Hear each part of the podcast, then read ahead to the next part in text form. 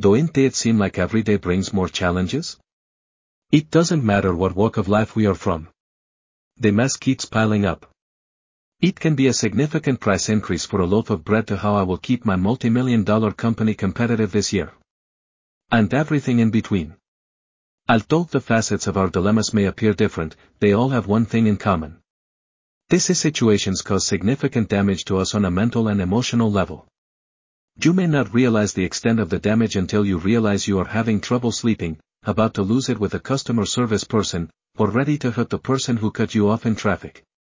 We see these stress-induced activities all over the world, whether it is the threat of war, domestic terrorism, or mass shootings. And the media, in its never-ending search for the holy grail of more ratings and outdoing its competitors, is happy to keep us white-knuckling, hatting, finger-pointing, or scared out of our wits about the uncertainties of our lives. They, they are always after us. Or, if you don't have this, your life is over.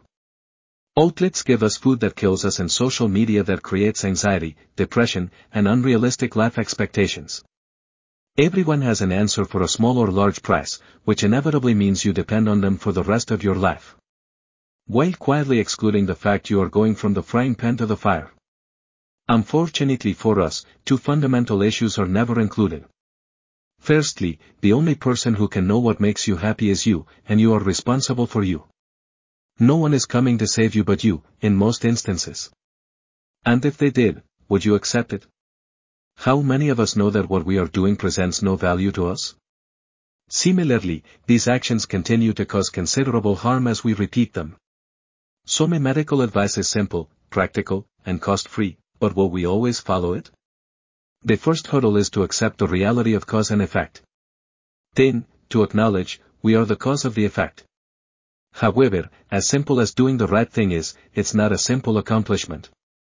Again, it is us in our way. And here's the kicker, we were programmed to be in our way, and then we continued the process. Self-inflicted roadblocks befalls us in the form of self-talk.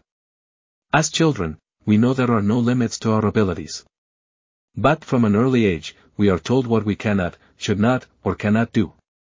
Using our brains and how they are designed to function is the answer to our problems. Our brains aid us to achieve what we keep thinking about.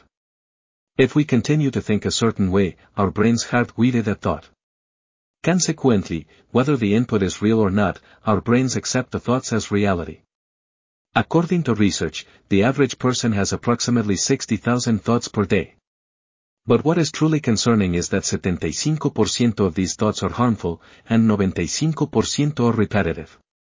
Consciously thinking by embracing positive self-talk while rejecting negative self-talk will change your life quickly.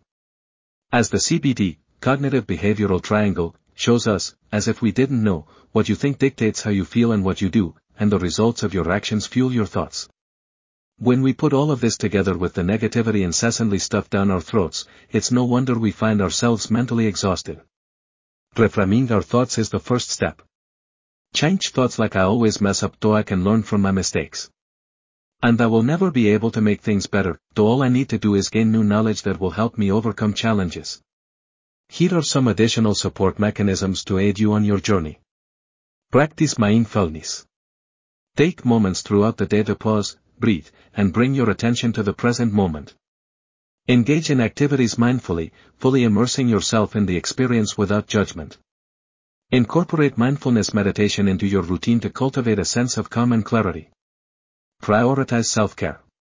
Make self-care a non-negotiable part of your daily routine. Set aside time for activities that nourish your mind, body, and soul. Engage in activities that bring you joy, whether reading, walking in nature, or indulging in a hobby. Ensure you sleep peacefully, eat nutritious meals, and stay hydrated. Set boundaries.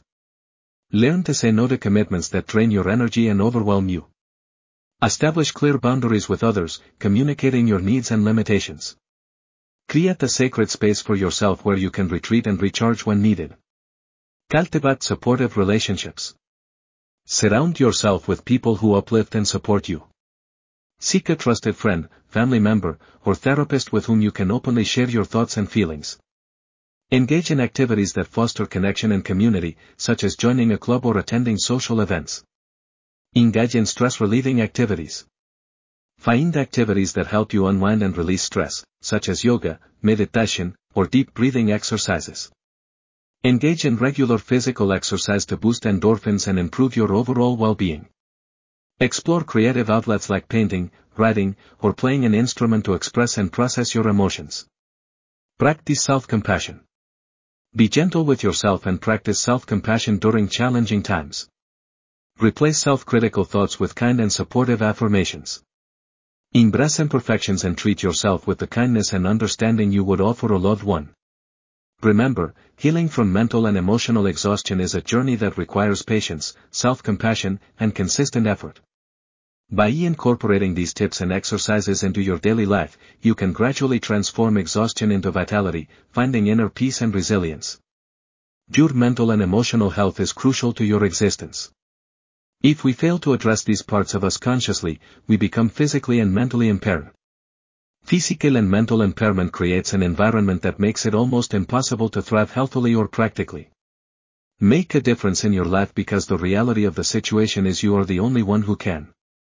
Embrace the power within you to heal, and may your journey be filled with self-discovery, growth, and renewed energy.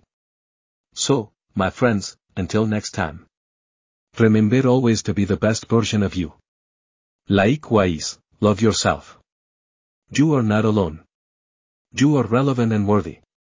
How about that?